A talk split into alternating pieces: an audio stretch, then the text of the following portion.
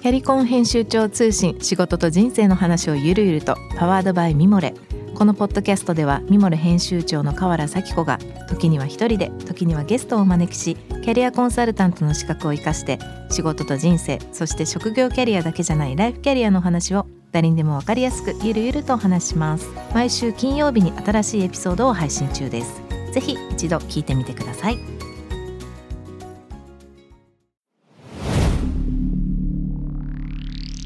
Spinner.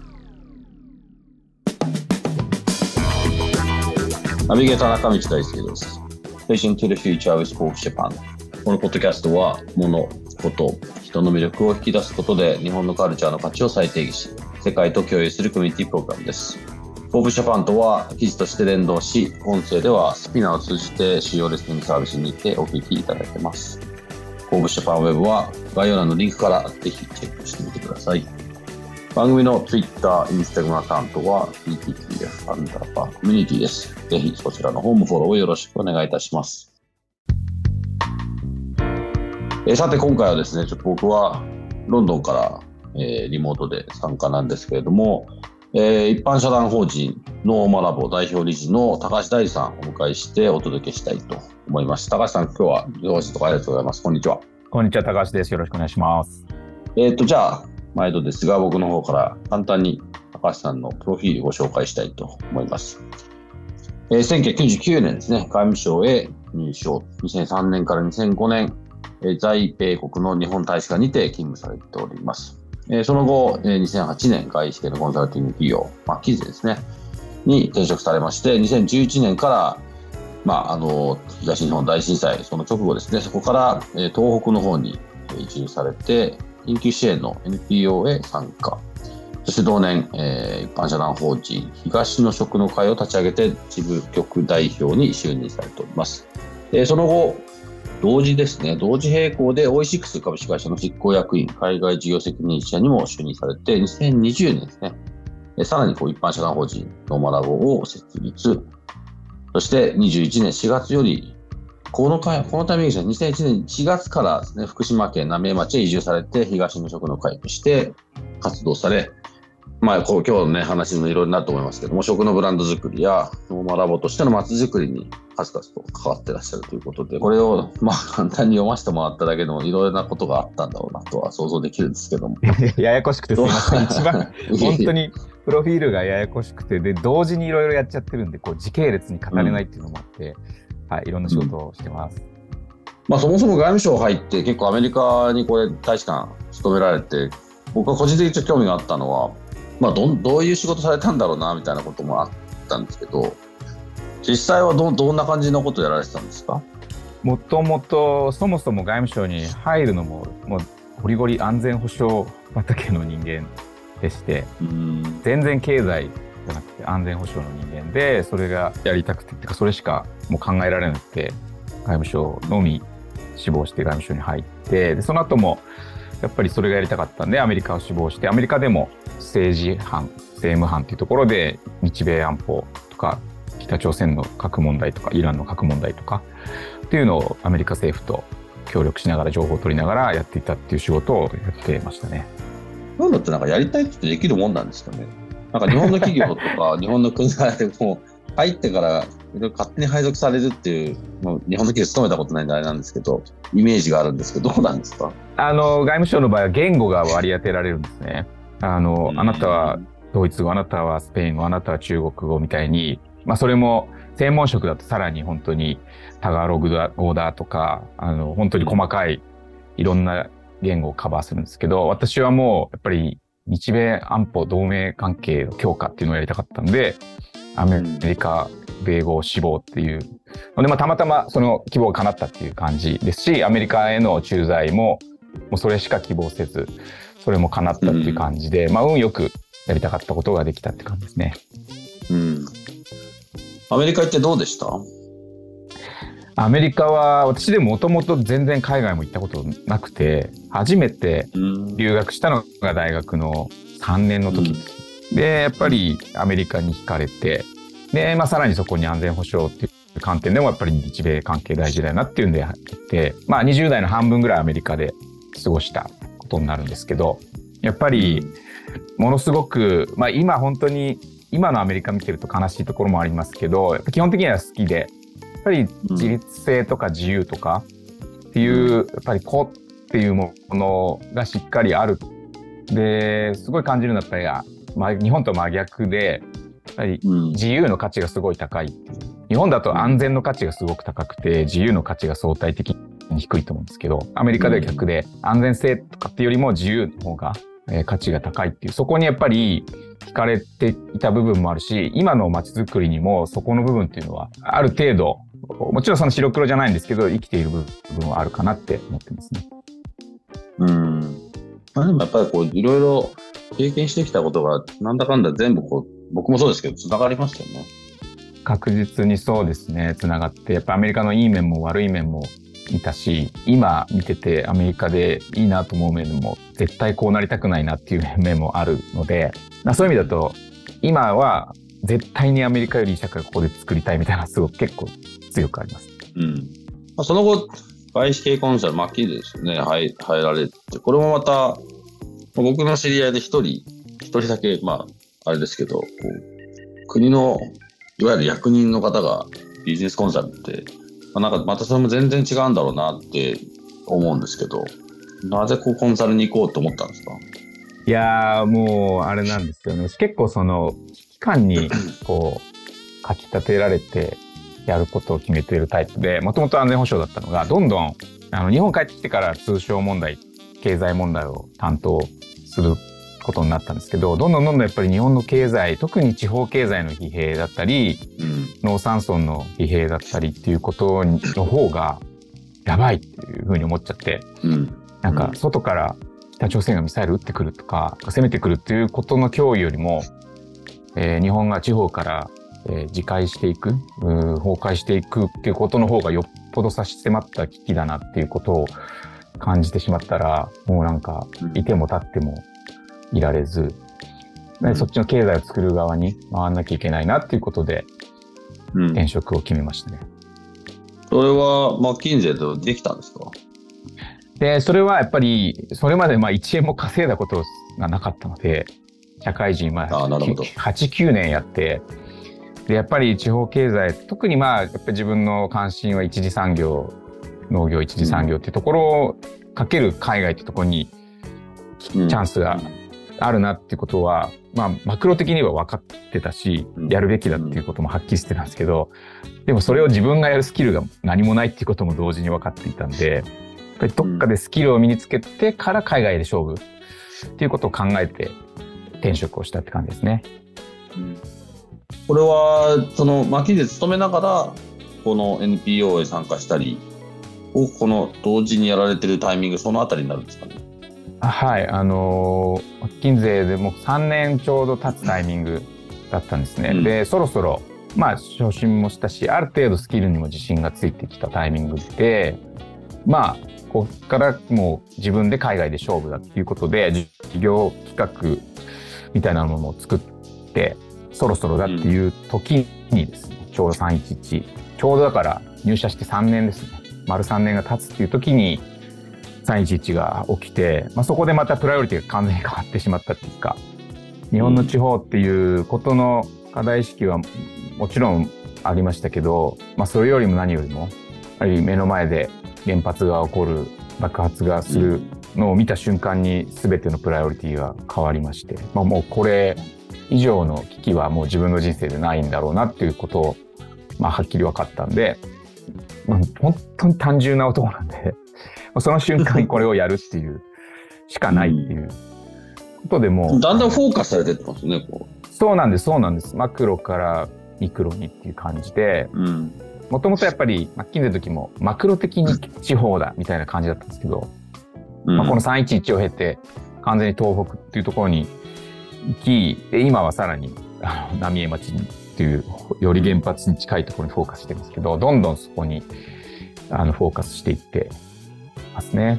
ただ一方で、あの、やっぱり海外に日本の素晴らしい食を伝えていくっていうのも同時に、ずっとやりやろうとしてたことだったんで、で、それをたまたまその機会もいただけることになって、じゃあもう同時に東北で食の再生やりながら日本の食全体も海外に出すのもやっていこうっていう、うん、いわゆるまだ兼業副業とかあんまり世の中ではない時代ですけど勝手にそういう仕組みを作って、うん、あの同時に 100%100% でやるっていうパラレルじゃあそれオイシックスの時ですよね。そうです、そうです。オイシックスの海外責任者と東洋食の会を同時にやり始めたっていう感じですね。オイシックスの時は具体的にどういうことやられてたんですか？まず香港事業。これはあの日本の食をあのウェブで日本のオイシックスはあのオンラインで宅配をするっていう事業なんですけど、それをそのまま香港に持って行って、オンラインで売って、飛行機飛ばしてて宅配を家まであのボックスを届けるっていう事業。あ日本日本からはい。なんで日本の食もろに輸出そのものだったんで、まあ一番やりたかったことを、うん、直接 B2C でお客さんに日本の食の素晴らしさを伝え、お届けまでするっていう事業を、の責任者をやってましたね。その後中国事業も立ち上げて、感じで、香港と中国やってました。うん、ちょうどこの震災の後って今最近またちょっと話題になってますけど、なかなかその日本の食に対する理解とか考え方とかが、まあ少し地震の影響とか、震災の影響でいろんな影響があったと思うんですけど、そのあたりはどどんなこうハードルだったり、もしくはどんなことがあったんですか？いや、おっしゃる通りで、あのまあ、当然、国内では東北の食だっていうことでしたけど、世界で言うと、もうあの時和食店がバタバタ潰れたり、日本の、まずは一斉に、まず貿易止まったんで、半年ぐらいは並行でって言ってもやっぱりすぐにはあの再開できなかったんで、止まってました。うん、なんで半年ぐらいは東の食の会のことをずっとやっていて、まあ、半年ぐらいでしたかね、経ってから規制もだんだん緩和、緩和というか規制がなかったんで、規制が導入されて、それにのっとって事業を行うっていう形ができてきたのが半年後ぐらいからで、そういう意味だと本当に日本の食自体も危機、世界における日本の食、うん、今やあの文化遺産みたいにまたの地位を取り戻せたの素晴らしいと思うんですけど、結構当時は東北だけじゃなくて日本の食っていう全体世界のプレゼンスに対してめちゃくちゃ危機感があった時期でしたね、うん、はい。その時にこうまあ、それこそ高橋さんなんか国の仕事もされてたから結構その規制の話だったりとか結やっぱ国がやらなきゃいけないことが多分たくさんあった中でこうその頃はどちらかというと企業の方に足が入っててで香港の人たちそれは香港にいる日本人の方がメインなんですかそれとも香港にいる、まあ、現地の中国人とか。香港人がメインでした、まあ、香港そこに対してのアプローチってすごいこう、なんていうんですか、いろいろ考えることたくさんあったんじゃないかなと思うんですけど、そうですよね、本当に。国は、国はどうだったんですか、この頃？いやもう、もう、もう、私も当時は、もう本当に、誰もですけど、わけがわからないっていうか、何も、現状もわからなければ未来もわからない中で、とにかく、いろんなことをやりまくってたんで、なんか若干記憶が曖昧になってるところはあるんですよね。うんかなりハイな状態で、本当に全てのことをやろうみたいでやって没入してた分、なんかあんまり記憶が定かじゃない部分もあるんですけど、でもやっぱりまずは信頼を取り戻すところから、あの、やっていくっていうところでしたし、まあ、規制も徐々に、それは政府ともかなり一緒にやりましたけど、連携して、民間と政府とで一緒に香港政府にも働きかけて緩和をしていくみたいなこともやってましたね。はい、うん、向こうの現地の人たちのこうマインドっていうか、どんなふうに変わっていったんですか、この時？それとも別にそんなに気にしてなかったえっ、と、やっぱり香港の人は日本のことが大好きで、日本食も大好きで、で、情報もすごい、あの、入るんですよね。日本のテレビとか実は普通には放してなくても裏で見れて、ものすごいアイドルファンが多かったりっていう形で、日本の情報すごく手に入る分、あの懸念も実は高く、一方でまあ応援したいっていう人もいて、結構綺麗に、まあ日本国内も同じでしたけどね、あの応援したい人っていうのと、懸念して食べないっていう人と綺麗にこう分かれるって感じが、まあ、徐々にそれが両方薄まっていくっていうプロセスだったかなと思いますね。それは日本も同じで大変な道のりでしたけど、今はもうすっかり大大丈夫な状況に戻りましたけどね。うん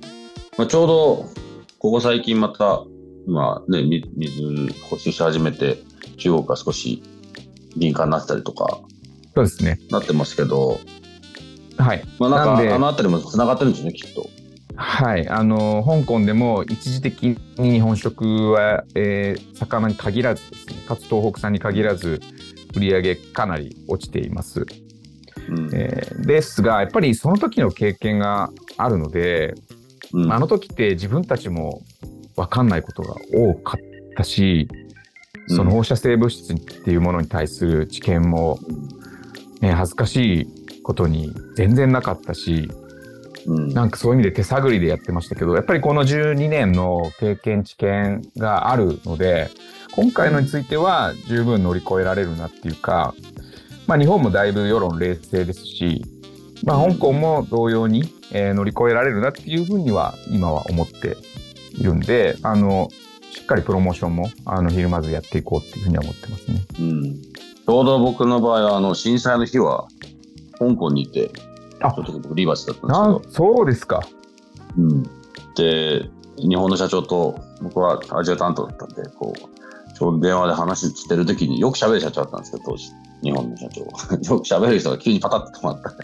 電 話止まるからどうしたって言ったら、大変大変ってなって、もう、向こうでもずっとその後、向こうはテレビでずっと流してたんで、はい、はい、はい。はい。で、つ翌日に帰ってきたんですよ、急遽。だから、羽田が動いてたのもびっくりだったし、でも、あれですね、こうもう今でも覚えてますけど、飛行機で羽田にこう着くときに東京湾の上を通ってるんですけど、千葉の方かな、ガスターミナルかなんかが結構燃えてて、戦場にこう多分降りてくるような感覚に近かっそっか。そっか。た。そうだからあのみんながそういう東京の人たちが並んでこう家に帰ったとか、そのあたりは知らないんですけど、あまあ、ちょっとね、今だと思い出しますね。なるほど。逆に外から来ると、より、より恐怖心っていうのはあるかもしれないですね。うんで、まあ、その話を少し戻しますが、はいまあ、最終的には、そこから2020年ですよね。今のこのノーマラボを、に、これフォーカスしていくんですが、まだオイシックスは、今はまだもうやられてるんでしたっえっと、だいぶ役員も退任して、その香港事業、中国事業も、あの、買っておいて、譲らさせていただいて、今はアメリカの子会社の経営と、あの、直接事業経営はやってないんですけど、まあ、海外に関するグローバルな案件の対外的なあの窓口になったりとかっていうのだけをちょっとやってる感じで、うん。かなりこあのコミットを下げさせてもらって、でもやらせていただいてるって感じけで、まあ、10年震災から経ったタイミングで、その時、それまでは東京ベースで東北に通いながらずっと食の活動をしていたんですけど、やっぱり10年経った時にこれからどう生きるかを考えた時に、自分がそれまで産業づくりって意味では、まあ、それなりにインパクトも出せたし、あの、東京にいながらやることに意味もあったというか、そのマーケットに近いところで東北の良い生産者や良い食をつなげていくっていう役割としては、東京にいてやることにも意味があったし、意図的にやってた部分はあるんですけど、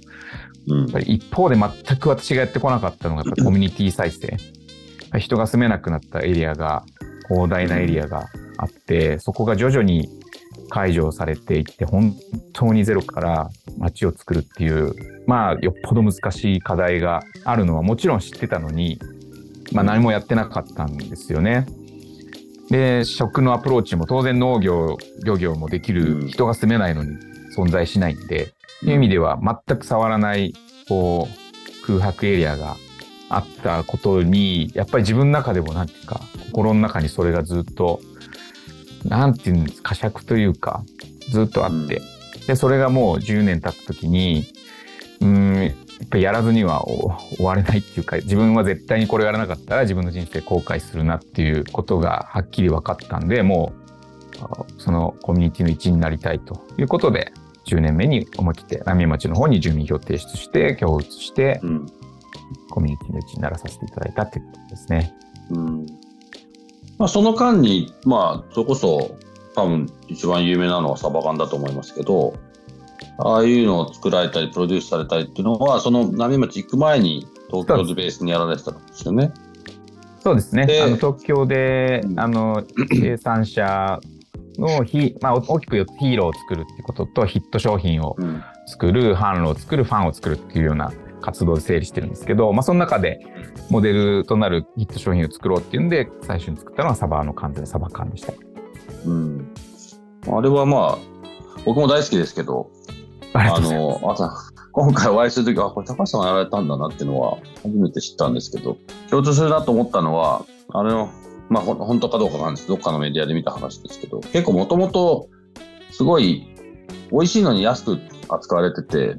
で、全然自分たちを信じてないみたいなところに光を当てたっていうふうに僕の中では見えたんですけど、実際やっぱそういう感覚ですか？そう、もう水産業がまあ産業として相当大きなダメージを受けたんですけど、実は水産業って震災の前からもう相当典型的な社用産業で、うん。どんどんもう本当に産業の規模自体がもう激減していくっていう、うん。だからそこに戻していいことがないっていうのがみんな分かってたんですよね。やっぱりあんな美味しいサバの缶詰を生産者がいて流通がいてってものすごい長いバリューチェーンで。お届けしても最終売られてるのが100円未満っていうんですね。これはもう構造的に誰も儲かってない。バリューチェーンで、そこに戻して、それでも東北って風評被害って言われて、その東北以外のものが、サバの缶詰が95円って売られているうんっ。ていう状況の時に、東北の水産業を再生するって時に、じゃあ95円に戻そうっていう発想にはどうしてもなれなくて、どう考えたってここからうん。圧倒的な付加価値っていう新しいモデルを作んない限り、また元のところで他の地域と同じところに戻したって、うん。何の再生でも復興でもないよなと。逆にそこから新しいモデル。だからもう思い切って、あれ価格から決めたんですけど、360円っていう、うんそんぐらいの価値あるよねと。うんとはいえワンコインで買えるレベルだし、うんっていうんで、あそれでもの、全然安いもんね。そうなんですよ。うん。っていうので設計していったっていう形うん。で、そういう意味だとあれ、あのサバ缶自体が売れたっていうのも嬉しい。で、あれ、まあ、1000万巻以上も出てるんですけど、シリーズで。なんか、すごく良かったなと思うのは、360円で缶詰売れるんだっていうのを見ると、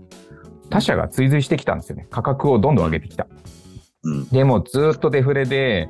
ちょっとつい最近はちょっと上がりましたけど、ずっと消費者物価が全く上がらない中で、うんほんと一握りの数のアイテムだけ平均価格が上がったんですけど、まあ、それの代表例がサバ缶と言われていて、うん。195円ぐらいまで一気に倍以上に上がったんですよ、数年で。うん。そういう意味では、マーケット全体の付加価値をあの押し上げる効果が生まれたっていうのは、単純に自分が関わった商品がっていうよりは、少し構造変化に貢献できたかなというのはすごい嬉しかったですし、それが東北から始められたっていうのが、うん。あの、非常に嬉しかったですね。うん。大きいですよね、それは。あの、僕も似たような経験が一回あって、日本にダイソンって掃除機を導入して2000それこそ1年ぐらいですけど、その時僕らダイソンの本社とジャパンと、まあ、それのコミュニケーション全部を一緒にプロデュースする外部のエージェンシーだったんですけど、あれは大きかったですね。ジェームス・ダイソンと本人といろいろ商品開発から始まって、結局白物家電って言われた掃除機なんか1万9800円みたいな時代で、2年間で、あれ韓国のブランドってみんな思ってたんですよね。まあ誰も知らないか。でそれがこう、一気にあそこまで行って、なんか全体のなんかやっぱそういう掃除機がちゃんとした価格になるっていうその時のダイソン社の信念とか、商品開発の考え方とかっていうのはもう、未だにあれを超えるなんか成功体験ってないなっていうのは、うん。いや、確かに明らかに変わりましたもんね。完全なゲームチェンジャーでしたよね。うん。本当そうですよね。なんか、あの時にすごい感じたのは、やっぱり、まだまだポテンシャルあるな、その食産業ってところにポテンシャルあるなと思ったのは、本当にこう、なんて言うんでしょうね。固定観念とか規制概念とかっていうものに縛られてる部分がすごい多いなって多いですよね。思って、私も実は食それまでやってなかったんで、震災から食始めてるから全然素人なんですよね。で、まあ、ある意味逆にフレッシュな目で缶詰の棚を見てたら、なんかつまんないなって思って。うん。で、ショッキングイエローを提案したら、やっぱダメって言われるんですよ。食品にそんなケバケバしい色使っちゃいけませんみたいなこと言われて、なんでだろう、なんか普通に自分はショッキングイエローのものがあったら買いたいのに、なんでだろうと思ったのと、まあその価格を3倍にするのも悪だって言われましたけど、なんかそれもうん。納得がいかなかったし、やっぱりそういううん。既存流通にある固定概念とかをガラッと変えるみたいなことをで成功体験をしこう提示できるとやっぱりもう少し業界自体が自由になるっていうか、まああとあのそこに入れたのはデザイン性っていう価値が絶対にあるよなって思ってて、うん。なんかめちゃくちゃ美味しいサバの国産のサバの缶詰95円なのに全然美味しくないフランスかとかスペインから輸入した、あのオイルサーディンの缶詰はインテリア雑貨で2、3000円で売られてるんですよね。で食べても全然美味しくないんですよ正直。うん。この差は何なんだろう？で明らかにこれは食としての価値でなくて、まあ、インテリア雑貨で売られてることから分かるように完全にデザインとしての価値。それが3000円があるんだったらにそれに匹敵するデザイン性を持たせれば中の食も美味しい上にデザイン性があるって、360円断然いけるなっていう勝ち筋が見えたっていう、でその後東北からデザイン缶詰がボコボコ出てきたっていう感じで。なんかちょうど僕がすごいあのサバ缶を覚えてるのは、ちょうど僕その頃、ポルトガルに行くことがあって、で、ポルトガルって結構、海鮮の缶詰がすごい美味しかったんですよね。で、それこそ、棚に並んでデザイン性も良くて、カラフルで、こんなんだったら面白いじゃん、日本とかって思ってたんですよ。で、その時にちょうど、あれどこだっけな。なんかその、駅の中の、あの、オーガニックショップみたいなとこでしたけど、見て、あ、なんかこんな日本にもあるんだ、みたいなのをすごい、なんかその時のたまたまタイミングがシンクロしてて、っていうすごいなんかしょしょあの初見っていうとうございまます。でもあれ、色本当にまさに地中海カラーなんで、ショッキングイエローとブルーで、そうなんですよ。あの、それはすごい意識し、まあ、あの、ダジャレ、まあ、本当は、あの、ダジャレから 発発してるんですけど、もうサバって決めてたんで、うん、あの、うんまあ、地中辛いカラーになったっていう感じなんですけどね。ああ、なるほどね。なんかやっぱり、その、当時だと、あれ作ったの2012年なんで、まだまだ世の中のうん風潮は食べて応援しようだったんですね。その大変でかわいそうな東北の生産者をみんなが応援するんだっていう。でもなんかそれはそれで直後は大事だったんですけど絶対それで付加価値取れないなっていうのが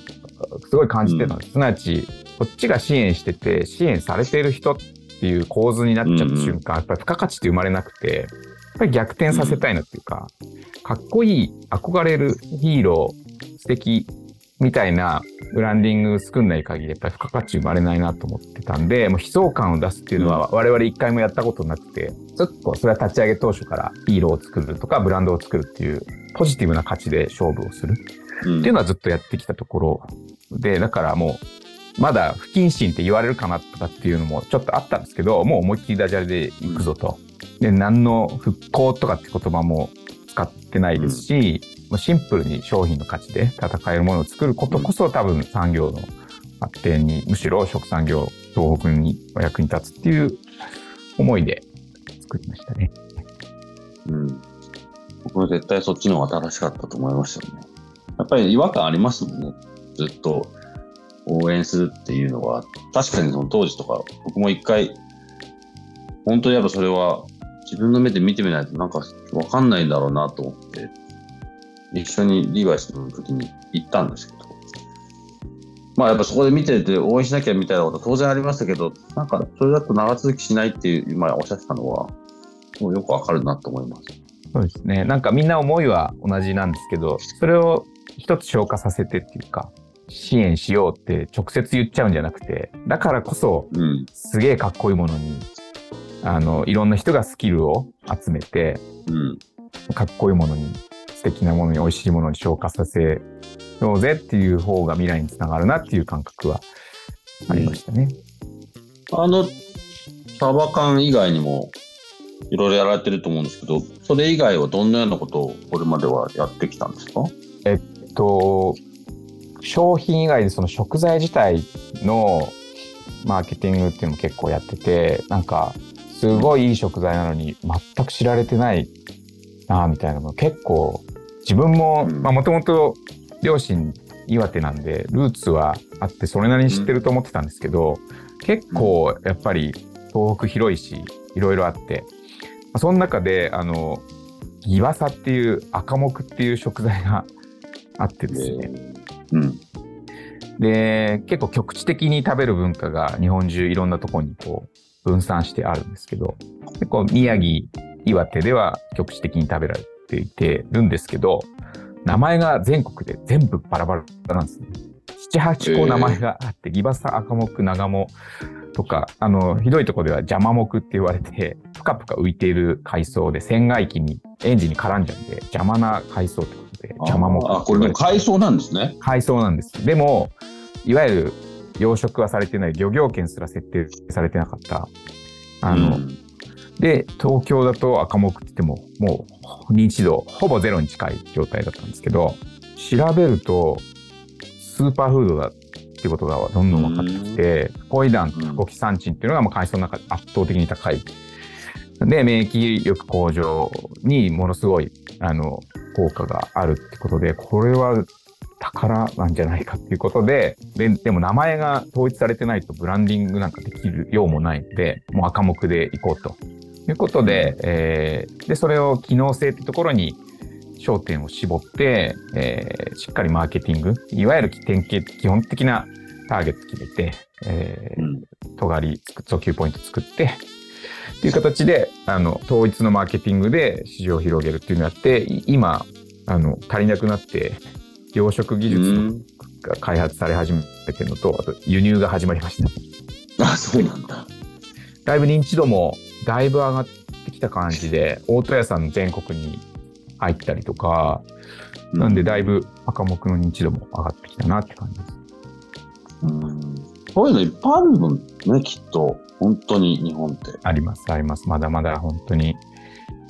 なんで、もう無限のポテンシャルが日本の食にはあると思いますね。うん、ちょっとまあ、あの、まだまだお話聞きたいことたくさんあるんですけど、ここからはこの先の展開も含めて、また次回におわせてということで、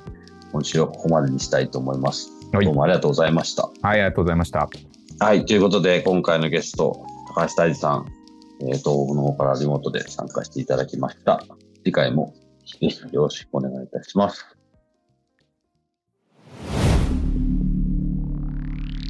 Spinner 中道大輔がお送りしてきました Vision to the Future with Forbes Japan。このゲストトークは月曜日、毎週月曜日に配信されます。同時に Forbes Japan Web にて連動したコンテンツも公開中です。また、ショートコンテンツ Vision to the Future Stories と題しまして、毎週水曜日、金曜日に Forbes Japan よりピックアップしたニュースをお届けしております。えー、今週は高橋さんと一緒にいくつかのエピソードをしたいと思いますので、そちらの方もぜひお楽しみにしていてください。えー、スピナーのほか、Spotify、Apple Podcast、Amazon Music などでお聞きになれますので、そちらもぜひぜひお楽しみください。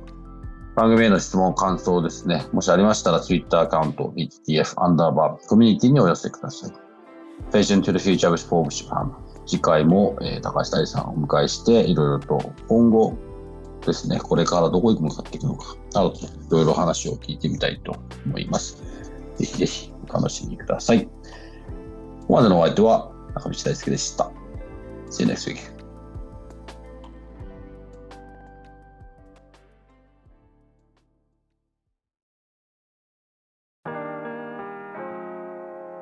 美容家の神崎めぐみと編集者の大森洋子でお届けする雑談ポッドキャスト「ウォンと私の名前なんての?」